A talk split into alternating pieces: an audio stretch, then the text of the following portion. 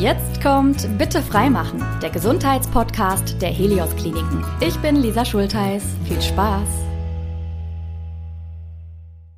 Herzlich willkommen zu unseren neuen Folgen. Wir alle freuen uns wirklich sehr, dass es jetzt mit vielen spannenden Themen weitergeht die nächsten Monate. Und schön, dass auch ja, ihr wieder zuhört, dass ihr einschaltet. Ich hoffe, ihr könnt einiges aus unseren neuen Gesprächen mitnehmen. Stellt uns gerne im Anschluss eure Fragen, wenn ihr möchtet, auf Instagram oder Facebook. Da sind wir auch gerne für euch da. Und jetzt starten wir heute in diese Episode. Ich muss sagen, ich bin immer wieder begeistert, wie wir durch Technik unsere Fähigkeiten erweitern können. Heute schauen wir uns ein System an, das beim Operieren in Regionen kommt, in denen unsere Hände zum Teil, ja, es alleine durchaus schwer hätten. Mir gegenüber sitzt ein Experte, der sich damit sehr gut auskennt. Es geht nämlich um robotergestützte Operationen. Und weil wir dazu schon mal eine ähnliche Folge hatten, legen wir heute mal den Schwerpunkt auf die Urologie. Deswegen herzlich willkommen auch aus diesem Fachbereich Professor Dr. Alexander Rosen. Hallo, guten Tag. Schön, dass Sie da sind. Ja, ich freue mich hier zu sein. Sie sind neuer Chefarzt in der Urologie im Helios Klinikum Niederberg in Fellbad. Was würden Sie so sagen, wie sind Sie in der neuen Position angekommen bisher? Ach gut, unterm Strich, das war ja ein fließender Übergang. Ich äh, war ja vorher an einer anderen, anderen Klinik beschäftigt in Freiburg in der Position als Co-Chefarzt und bin dann aus familiären Gründen quasi zurückgekommen ins Ruhrgebiet. Und wir haben das Ganze als fließenden Übergang gestaltet. Das heißt, mein Vorgänger war das letzte halbe Jahr noch in Amt und Würden. Und ich bin dann sozusagen für ein halbes Jahr dazugestoßen, um den Roboter, der frisch angeliefert war, schon mal in Betrieb zu nehmen. Mhm. Und seit zwei Wochen bin ich jetzt allein verantwortlich und bin einfach auf ein unglaublich nettes Team und fähiges Team gestoßen und insofern ist alles denkbar glatt gelaufen. Sehr gut. Dann äh, ja, wünsche ich Ihnen auf jeden Fall, dass es genauso gut äh, weitergeht und äh, ja, Danke. Sie sich weiterhin wohlfühlen. Ähm, ich habe es gerade schon erwähnt, wir haben eine Folge, in der wir auch über die roboterassistierte Chirurgie sprechen. Vielleicht so für diejenigen, die heute das erste Mal zuhören, würde ich es gerne noch mal so ein bisschen erklären. Was genau ist das? Also die robotische Chirurgie ist ähm, im Prinzip eine Weiterentwicklung der Laparoskopie. Die Laparoskopie gibt's ja schon recht lange, ist übrigens eine deutsche Erfindung, ähm, ist von einem deutschen Gynäkologen in den 70er Jahren entwickelt worden. Und ähm, die Idee dabei ist, dass man in den Bauchraum schaut und auch im Bauchraum operiert, ohne die Bauchdecke aufzuschneiden. Und das schafft man, indem man kleine Schnitte oder einen kleinen Schnitt am Bauch anbringt und über diesen Schnitt die Bauchhöhle mit Gas auffüllt, sodass sich ein Raum bildet und in diesem Raum kann man mit Instrumenten operieren. Mhm. Der große Vorteil ist, dass die Bauchhöhle eben nicht eröffnet werden muss, denn der Bauch will eigentlich nicht aufgeschnitten werden. Das mag der Darm nicht, das mögen all die Organe, die sich darin befinden, nicht. Und man kann sich vorstellen, für den Patienten ist es wesentlich weniger invasiv, wenn die Bauchdecke geschlossen bleibt. Mhm. Der Nachteil bei der klassischen laparoskopischen Technik war, dass man damals nur mit stäbchenförmigen oder stabförmigen Instrumenten über eingebrachte Kanülen im Bauchraum operieren konnte. Mhm. Und das schränkt natürlich die Bewegungsfreiheit erheblich ein. Weil diese Schnitte so klein sind. Ne? Man Na, will die, ja nicht viel verletzen, oder? Dann stellen Sie sich vor, Sie haben zwei stabförmige Instrumente mhm. in der linken und in der rechten Hand. Mhm. Und das ist einfach auch für den geschicktesten Laparoskopiker schwierig. Das schränkt den Bewegungsspielraum erheblich ein. Mhm. Und dieses Problem hat der sogenannte Roboter gelöst. Roboter ist eigentlich eine falsche Bezeichnung, weil das Gerät nicht autonom arbeitet, mhm. sondern diese stäbchenförmigen Instrumente werden quasi an den Roboter angeschlossen. Und am Ende dieser Stäbchen befinden sich miniaturisierte Instrumente, die in alle Richtungen dreh- und abwinkelbar sind. Und ähm, die Bewegungen, die Handbewegungen des Chirurgen der in einer gesonderten Konsole sitzt, werden elektromechanisch auf diese miniaturisierten Instrumente übertragen. Mhm. Das ist die Aufgabe, die der Roboter übernimmt. Mhm. Und dadurch hat man aber auf einmal, trotz laparoskopischer Technik, die gesamte Bewegungsfreiheit der menschlichen Hand. Mhm. Das heißt, wir haben jetzt eine Kombination der Vorteile der laparoskopischen Chirurgie mit der offenen Chirurgie. Mhm. Und dann ist es natürlich richtig, was Sie gesagt haben, gerade in der Urologie, unsere Organe, die wir operieren, die liegen ja ganz tief unten und hinten im Bauchraum, eigentlich nicht erreichbar für die vergleichsweise große menschliche Hand. Und auf einmal kann man mit winzigen Händchen in dieser Tiefe das machen, was man natürlicherweise mit seinen eigenen Händen macht. Mhm. Jetzt haben wir in unserem Körper ja feinste Nervenbahn und gerade da auch, wo die Blase, die Niere oder unsere Harnleiter sitzen, braucht es natürlich höchste Präzision, wenn sie operieren. Ich kann mir auch vorstellen, dass diese Organe dann äh, und das Gewebe mit der Robotik besser erreichbar sind, oder? Würden Sie das so sagen? Ja, genau. Das ergibt sich aus dem, was wir gerade besprochen haben. Es, man hat also eine viel bessere Erreichbarkeit in der Tiefe des kleinen Beckens zum Beispiel. Das ist das eine. Und das andere ist, man hat eine viel bessere Sichtbarkeit. Dadurch, dass man die Kamera, über die das Bild ja in die chirurgische Konsole übertragen wird, direkt vor den Ort des Geschehens führen kann und die eine bis zu 20-fach Vergrößerung äh, bietet, hat man natürlich eine Sicht, die man vorher nie hatte. Und das heißt, das könnte man auch nicht durch ein MRT. Also wenn ich jetzt die Prostata irgendwie aufnehmen wollen würde, wäre es sinnvoller, das mit dem Roboter zu machen? also das, das, so das MRT ist ja eine äh, Schnittbilddiagnostik. Das ist im Prinzip ein stehendes Bild, das ich von einem Patienten aufnehme. Mhm. Und das Kamerabild bei der Robotik ist ein Live-Bild, ist ein übertragenes Bild, das ich sozusagen zum Operieren brauche. Mhm, okay. Das MRT hat rein diagnostische Zwecke. Mhm. Ja, aber das ist schon richtig. Wir machen zum Beispiel, also die meisten robotischen Operationen in der Urologie werden tatsächlich an der Prostata durchgeführt, nach mhm. wie vor. Mhm. Im Vorfeld dieser Operation gibt es eine sehr ausgefeilte Diagnostik, in der Regel immer ein MRT durchgeführt wird, mhm. weil man dort am meisten erkennt, damit man sozusagen diese genauen Informationen aus dem MRT in der Operation berücksichtigen kann und auf das operative Vorgehen übertragen kann, ist im Prinzip auch die robotische Operation das geeignete Vorgehen danach. Mhm. Jetzt hatten Sie gerade schon erklärt, 20-fach vergrößerte Bilder. Das erlaubt natürlich viel filigranere Schnitte sozusagen. Und ich hatte auch gelesen, ja, dass es auch ähm, millimetergenaues Operieren ermöglicht, weil man auch deutlich zitterfreier ist sozusagen, oder?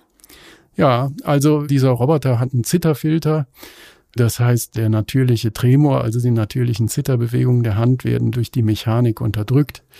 Das halte ich nicht für, für so entscheidend. Wenn man mit einer einigermaßen ruhigen Hand gesegnet ist, ist das, ist das, glaube ich, jetzt nicht der entscheidende Vorteil.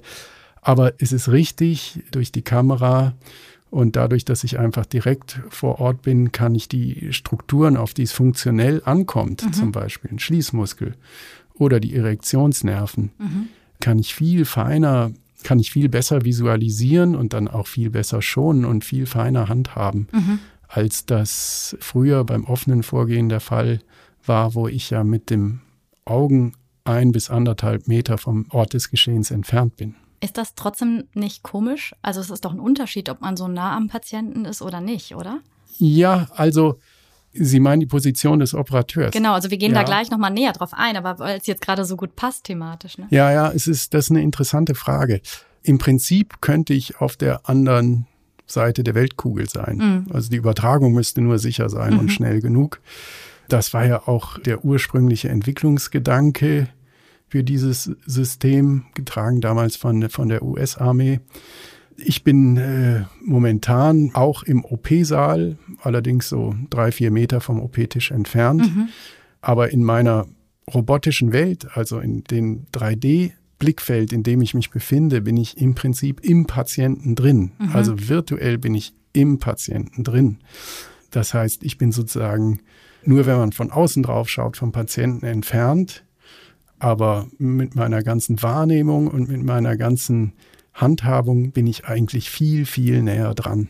Das finde ich hochspannend und äh, trotzdem, ja, irgendwie Also ich, ich, ich verstehe, wie das funktioniert und trotzdem denke ich die ganze Zeit, das ist ein Unterschied, ob man einfach direkt auf die Blase guckt und steht drüber oder eben durch dieses Bild. Und man muss ja auch adaptieren und dann auch lernen, in dieser Umgebung ja zu denken und sich zu bewegen, oder? Da haben Sie völlig recht. Und vielen fällt dieser Schritt gar nicht einfach. Mhm. Und es gibt sehr versierte offene Chirurgen, die diesen Schritt sozusagen nie richtig geschafft haben mhm. ähm, oder die sich im Prinzip immer in gewisser Weise gehemmt fühlen. Mhm. denen auch sozusagen das taktile Element fehlt. Ja, man kann, äh, was noch nicht gelungen ist, trotz der technischen Perfektion dieses Gerätes, ist, dass man das taktile Element auf den Operateur überträgt, dass der Operateur in der Konsole im Prinzip merkt, wie sich Gewebe anfühlt, wie Gewebswiderstände sind. Mhm. Das fehlt. Das heißt, es ist ein rein visuell, ein rein visuell kontrolliertes Verfahren. Und es gibt durchaus Operateure, die sich sehr über die taktile Wahrnehmung orientieren. Mhm.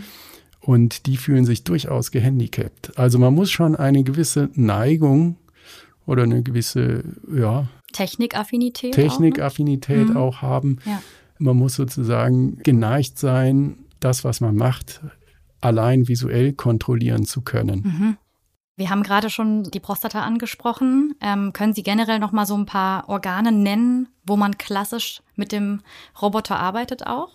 Also die Urologie bringt man ja gemeinhin vor allen Dingen mit der Prostata in Verbindung und es ist auch in der Tat das Organ, was wo die Robotik am häufigsten zum Einsatz kommt, nämlich beim Prostatakarzinom, also mhm. beim Prostatakrebs. Das ist ja die häufigste Krebserkrankung des deutschen Mannes, generell in der westlichen Welt, mit einer relativ hohen Inzidenz, also das heißt mit einem relativ hohen Vorkommen in der Bevölkerung. Sprich, wenn man als Mann älter wird, ist es gar nicht unwahrscheinlich, dass man im Verlauf seines Lebens ein Prostatakarzinom entwickelt. Deshalb haben wir in Deutschland viele krebsbedingte Entfernungen der Prostata. Und die werden heute, ich würde sagen, zu 80 bis 90 Prozent mit dem Roboter durchgeführt. Mhm. Das war im Prinzip auch sozusagen die erste, der erste Einsatz des Roboters. Mhm. Und nun haben wir aber in der Urologie ja noch viele andere Organe, die wir behandeln.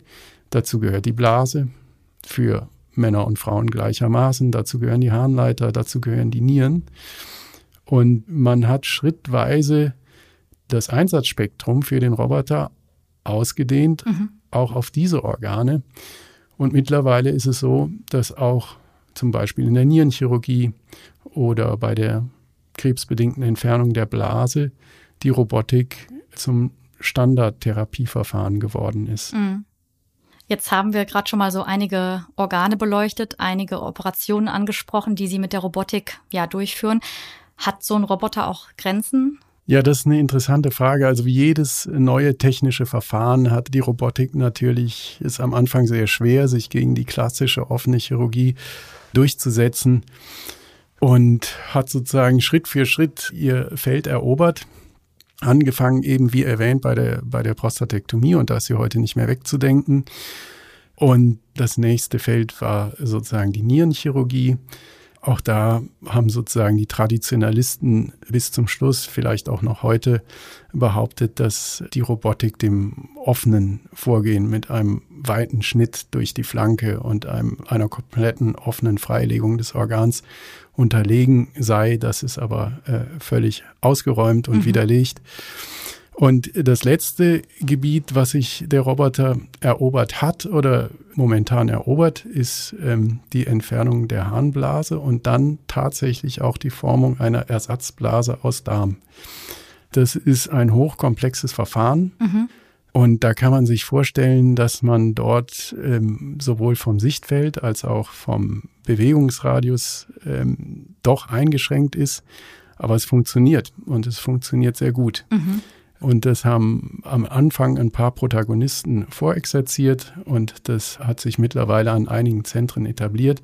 Andere sind noch sehr zurückhaltend, eher konservativ, mhm. machen diese Operation alle noch offen. Aber ein paar Zentren machen es eben standardmäßig robotisch. Dazu gehören wir.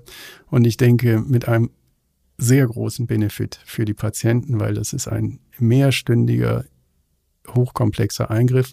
Und wenn der bei geschlossener Bauchdecke stattfindet und der Patient nicht stundenlang mit geöffnetem Bauch auf dem OP-Tisch liegt, das merkt man einfach im postoperativen Verlauf Dann sofort. ist die Heilung natürlich völlig anders, ne? Die Heilung ist im Prinzip gar keine Heilung mehr, Ja. weil, weil, weil diese kleinen Löchlein sofort verschließen. Es gibt nicht die Gefahr eines Wiederaufbrechens der, der Bauchwunde, was fatal ist für den Patienten. Und die Patienten sind eigentlich vom ersten Tag an wieder fit. Mhm. Und das hat man vorher nicht so gekannt. Mhm. Vielleicht mal so ganz generell, welche Krankheitsbilder können denn Roboter assistiert behandelt werden? Also der Roboter kommt zum Einsatz bei den großen onkologischen Eingriffen in der Urologie. Das heißt, dort, wo aufgrund von Krebs eine Entfernung oder eine Teilentfernung des Organs erforderlich ist. Mhm. Sprich Prostatakrebs, Entfernung der Prostata, Nierenkrebs, Entfernung eines Teils der Niere, des tumortragenden Teils der Niere, Blasenkrebs, Entfernung der Blase und so weiter. Mhm. Zusätzlich haben wir natürlich in der Urologie auch viele gutartige Erkrankungen. Man denke an die Nierensteine, man denke an die gutartige Prostatavergrößerung. Das ist ja eine Volkserkrankung, die, die im Prinzip jeden zweiten Mann im Lauf seines Lebens betrifft. Für diese Erkrankung kommt der Roboter nicht zum Einsatz. Da nutzen wir sozusagen die natürlichen Körperöffnungen, sprich Harnröhre, Mhm. vor allen Dingen, wo wir mit ganz feinen Instrumenten an den Ort des Geschehens ähm, kommen. Mhm. Ich frage mich natürlich, wenn man jetzt so die ganzen Vorteile hört, wollen dann PatientInnen nicht immer damit operiert werden? Minimalinvasiv, modernste absolut, Technik? absolut. Das ist auch eine Erfahrung, die die Kliniken äh, gemacht haben, die sich lange Zeit gegen diese Technik gesperrt haben, dass die Patienten irgendwann mit den Füßen abstimmen. Ja, es war, ich erinnere mich genau, dass das ist ungefähr so 10, 12 Jahre her. Da war das im Prinzip in der urologischen Fachwelt das am heißesten diskutierte Thema. Mhm. Robotik, ja, nein. Und die Experten haben sich äh, bis aufs Blut bekriegt, haben sich die Köpfe eingeschlagen, wie das immer so ist. Und die Studienlage war völlig uneinheitlich. Also die Studienlage sind große, große äh, Studien mit, mit mehreren tausend Patienten gewesen, die einen allenfalls minimalen äh, Vorteil für die robotische Technik belegt haben. Aber trotzdem haben einfach die Patienten mit den Füßen abgestimmt und sie haben heute keine offene Entfernung der Prostata mehr, weil einfach Studien auch nicht immer alles aussagen Mhm. und dort auch zum Teil hocherfahrene offene Operateure mit äh, robotischen Newcomern verglichen worden sind. Also letztendlich entscheidet der Patient, der ein gutes Gefühl hat, was gut für ihn ist. Und dieser Entwicklung kann man sich einfach nicht entgegenstellen. Ist es aber trotzdem so, dass letztendlich Sie über den Einsatz entscheiden oder wie kann ich mir das vorstellen? Letztendlich ähm, stellt die Indikation der behandelnde Arzt. Das ist zusammen mit dem Patienten heute. Aber, aber Art des Vorgehens, darüber entscheidet der Operateur, das ist, das ist klar.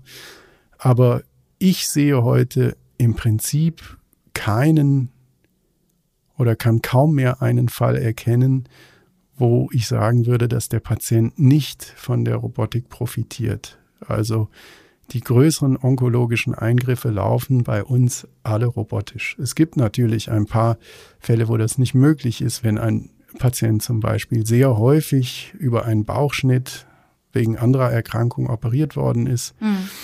Dann äh, führt das dazu, dass diese Patienten einen Verwachsung, einen sogenannten Verwachsungsbauch entwickeln.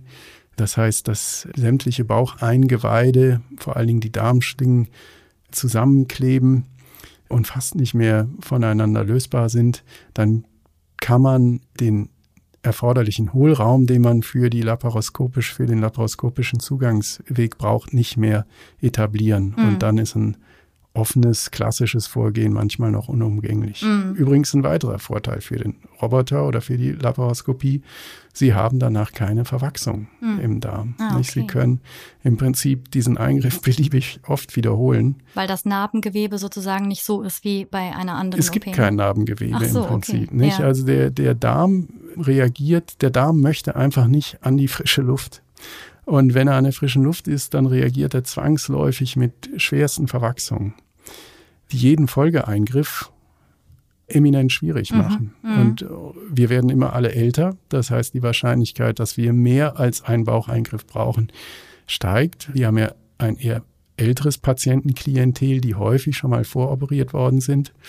Und man hat schon, man tut sich manchmal schon schwer, die Verwachsungen der offenen klassischen Vor-OPs zu lösen. Mhm, kann ich mir vorstellen, ja. Mein Traum ist, was ich träume von so einer robotischen Welt, wo so nicht nur Urologen, sondern auch Chirurgen und Gynäkologen nur noch robotisch minimalinvasiv operieren und man diese ganzen Malessen wie Verwachsungsbäuche, Narbenbrüche und so weiter, die ja alles ein Relikt der offenen Chirurgie sind, nicht mehr hat. Mhm. Ja, schöne Vorstellung. Hätte ich jetzt sogar auch am Ende gefragt, aber spannend, dass Sie es jetzt schon so von sich aus auch sagen. Ähm, weil ich glaube, gerade bei der Robotik stellt man natürlich die Frage, wo geht's da noch hin? Ne? Das, ähm, ist, das ist ein Thema, das man auch beliebig ausweiten ja, kann. Ja, das kann ich mir vorstellen. Ja. Ich würde es gerne an einer Stelle noch mal ein bisschen bildlicher machen, auch für die, ja, die vielleicht noch nicht so eintauchen können, konnten. Sie haben es am Anfang schon kurz angerissen, aber nehmen wir uns vielleicht mal eine OP raus und dann beschreiben Sie mal, wie sie da vorgehen. Also, ne, sie machen den Bauchschnitt, beziehungsweise, nee, also sie gehen ja in den kleinen Stellen rein. Also einfach mhm. mal, dass wir es ein bisschen bildlicher haben. Also, da nehmen wir doch die, die Entfernung der Prostata mhm. wegen Krebs. Das ist äh, in allen Kliniken die häufigste OP, auch bei uns. Am Anfang steht natürlich, nachdem der Anästhesist den Patienten narkotisiert hat, der Zugang in die Bauchhöhle. Und der erfolgt in der Tat über einen minimalen Schnitt oberhalb des Bauchnabels und dann wird mit einer sehr feinen Nadel CO2 in die Bauchhöhle insuffliert, eingeblasen. Mhm. CO2, das kann der Körper, es ist im Prinzip ein, ein Gas, das nicht reagiert auf Strom zum Beispiel, also gefahrlos kann das in die Bauchhöhle eingebracht werden. Mhm. Es wird natürlich auch vom Körper aufgenommen, aber der Patient ist eigentlich in der Lage, das auch wieder abzuatmen. Ist ja ein natürliches Atemgas. Und durch das Einblasen von CO2 kann man eben die Bauchdecke so weit aufspannen, dass man eine gute Übersicht in der Bauchhöhle gewinnt. Und dann im nächsten Schritt platziert man noch weitere Kanülen, sogenannte Trokare, in ähm, handbreitem Abstand, auch auf Höhe des Nabels. Und dann wird der Patient in eine Kopftieflage, ungefähr 25 bis 30 Grad verbracht. Das hat folgende Bewandtnis, dass die Darmschlingen Richtung Zwerchfell rutschen mhm. und sozusagen den Blick ins kleine Becken, wo die Prostata sitzt, freigeben. Sie brauchen Platz. Sozusagen. Wir brauchen Platz. Wir brauchen Platz. Zwar nicht viel, aber wir brauchen Platz mhm. und Sicht. Und im nächsten Schritt wird dann der Roboter, also im Prinzip dieses Hilfsmittel, die Operationsmaschine, die im Wesentlichen aus vier fein gesteuerten Greifarmen besteht, an den OP-Tisch herangefahren und wird an die eingebrachten Kanülen angedockt, wie mhm. wir sagen. Und dann werden über diese Kanülen die Instrumente, die man braucht, also eine Fastzange, eine Schere, die Kameraoptik, ein Nadelhalter, in die Bauchhöhle eingeführt, alles unter Sicht und an die Mechanik des äh, Roboters angeschlossen. Und dann verabschiede ich mich vom Tisch und setze mich zwei Meter entfernt in meine Konsole und schaue in mein 3D-Sichtfeld und tue meine Hände an Joysticks, wenn man so will. Mhm. Also Instrumente, mit denen, die meine Finger- und Handbewegungen auf den Roboter übertragen. Mhm. Ja, und dann fange ich an, die, die OP durchzuführen. Im Prinzip ist die, die Schrittfolge dann entsprechend wieder bei der offenen OP. Mhm. Ein Riesenvorteil, unabhängig von oder zusätzlich zu den Vorteilen, die wir gerade schon besprochen haben, ist der, dass durch den leicht erhöhten Gasdruck im Bauch es viel weniger blutet. Hm, okay. Also gerade die urologischen Organe sind extrem gut durchblutet. Mhm. Niere ist zum Beispiel das nach dem Gehirn am zweitbesten durchblutete Organ im menschlichen Körper. Mhm. Aber auch die Prostata ist umgeben von einem dichten Gefäßkomplex. Und äh, traditionell ist die urologische Chirurgie eine sehr blutige Chirurgie. Also man hat durchaus früher bei den offenen Entfernungen der Prostata zwei, drei Liter Blut verloren. Das war, das war keine Seltenheit. Mhm. Und dadurch, dass man den Blutfluss in den venösen, im venösen System durch den Gasdruck im Bauch zurückhält, ähm, blutet es heute eigentlich gar nicht mehr. Das heißt, der Patient verliert minimal Blut. Das hat zur Folge, dass ich alles viel besser sehe. Mhm. Es steht nicht immer alles äh, im Blut, wie es früher häufig der Fall war. Und der Patient profitiert natürlich enorm davon, mhm. dass, er, dass er sozusagen keinen Blutverlust äh, zu verkraften hat. Ja. Mhm. Sie hatten eben schon so ein bisschen gesagt, oder zumindest habe ich es rausgehört, dass ja nicht für jeden das eine äh, gute oder passende OP-Methode ist. Also ich rede jetzt von dem Operateur selbst. Würden Sie sagen, man braucht Talent dafür? Ja, ist ja eine gute Frage. Also ich, ich stehe auf dem Standpunkt, man braucht für die Medizin generell nicht, nicht so viel Talent wie in manchen anderen Berufen. Viel kann man sich antrainieren. Aber es ist tatsächlich eine Erfahrung, dass äh, sozusagen die, die älteren Chirurgen, die jahrzehntelang offen operiert haben und auch sehr gut offen operiert haben, dass die sich einfach schwer getan haben mit der mhm. Umstellung auf die neue Technik. Und es wird immer gefragt, ob die junge Generation der Computerspiele sich sehr viel einfacher äh, mit dem Roboter tut. Aber was ich glaube, also man braucht eine gute Kopplung zwischen dem, was man sieht und der Bewegung der Hand. Mhm. Das ist möglicherweise nicht jedem im gleichen Maß gegeben. Mhm. Und was nach wie vor zählt, ist einfach Erfahrung und Intuition. Mhm. Die kann auch der Roboter nicht ersetzen. Ja, ist, glaube ich, auch wichtig, weil es geht ja auch nicht darum, irgendwas zu ersetzen, sondern wir sprachen ja explizit auch von der Erweiterung und den Vorteilen, die dadurch Richtig. entstehen. Trotzdem kann das ja jetzt nicht jeder anwenden. Wie, also wie lernt man mit so einem Roboter zu operieren? Gibt es da ja wahrscheinlich spezielle Weiterbildungen, oder? Ja, das ist ja so eine Sache. Also dadurch, dass die OP-Techniken immer spezieller werden und immer ausgefeilter, kommt das Stadium, in dem man in die Operation eingeführt wird, immer später in der medizinischen Ausbildung geschieht eigentlich heute im Prinzip erst auf Oberarztniveau. Das mhm. heißt, man muss schon lange, lange in der Klinik beschäftigt gewesen sein, um sich dann dort ein, einzuarbeiten oder einarbeiten zu können. Und der große Vorteil an der robotischen Technik ist, dass alles so gut sichtbar ist auf Bildschirmen. Das heißt, man kann auch als Unbeteiligter die OP von Anfang bis zum Ende sich anschauen und nachvollziehen, auch auf Videos, auf OP-Videos. Das war alles bei den offenen OP-Verfahren nur sehr bedingt möglich, mhm. weil einfach die Sicht, außer für den Operateur, für alle anderen sehr schlecht ist. Dadurch ist sozusagen, kann, kann die Expertise sehr viel schneller weitergegeben werden mhm. und man kann die Operation auch in Module unterteilen und sozusagen modulartig dem Novizen einen bestimmten Teilschritt beibringen mhm. und dann für die schwierigeren Teile selbst übernehmen. Okay, also es ist auch da ein Entwicklungsprozess. Absolut, ja. ja. Also das Weitergeben und das, das Training ist, ist, absolut strukturiert, sehr viel strukturierter als beim offenen Vorgehen und sehr viel einfacher möglich. Mhm. Wie viele OPs haben Sie schon so ungefähr mit so einem System durchgeführt? Wir führen natürlich OP-Kataloge, aber da habe ich schon jetzt länger nicht mehr reingeschaut.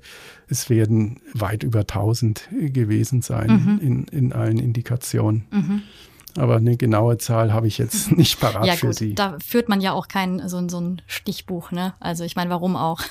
ja, ja, man muss sich natürlich dann doch schon, wenn man sich äh, irgendwo für eine Stelle bewirbt, hält man natürlich schon die Zahl seiner, seiner Operationen nach.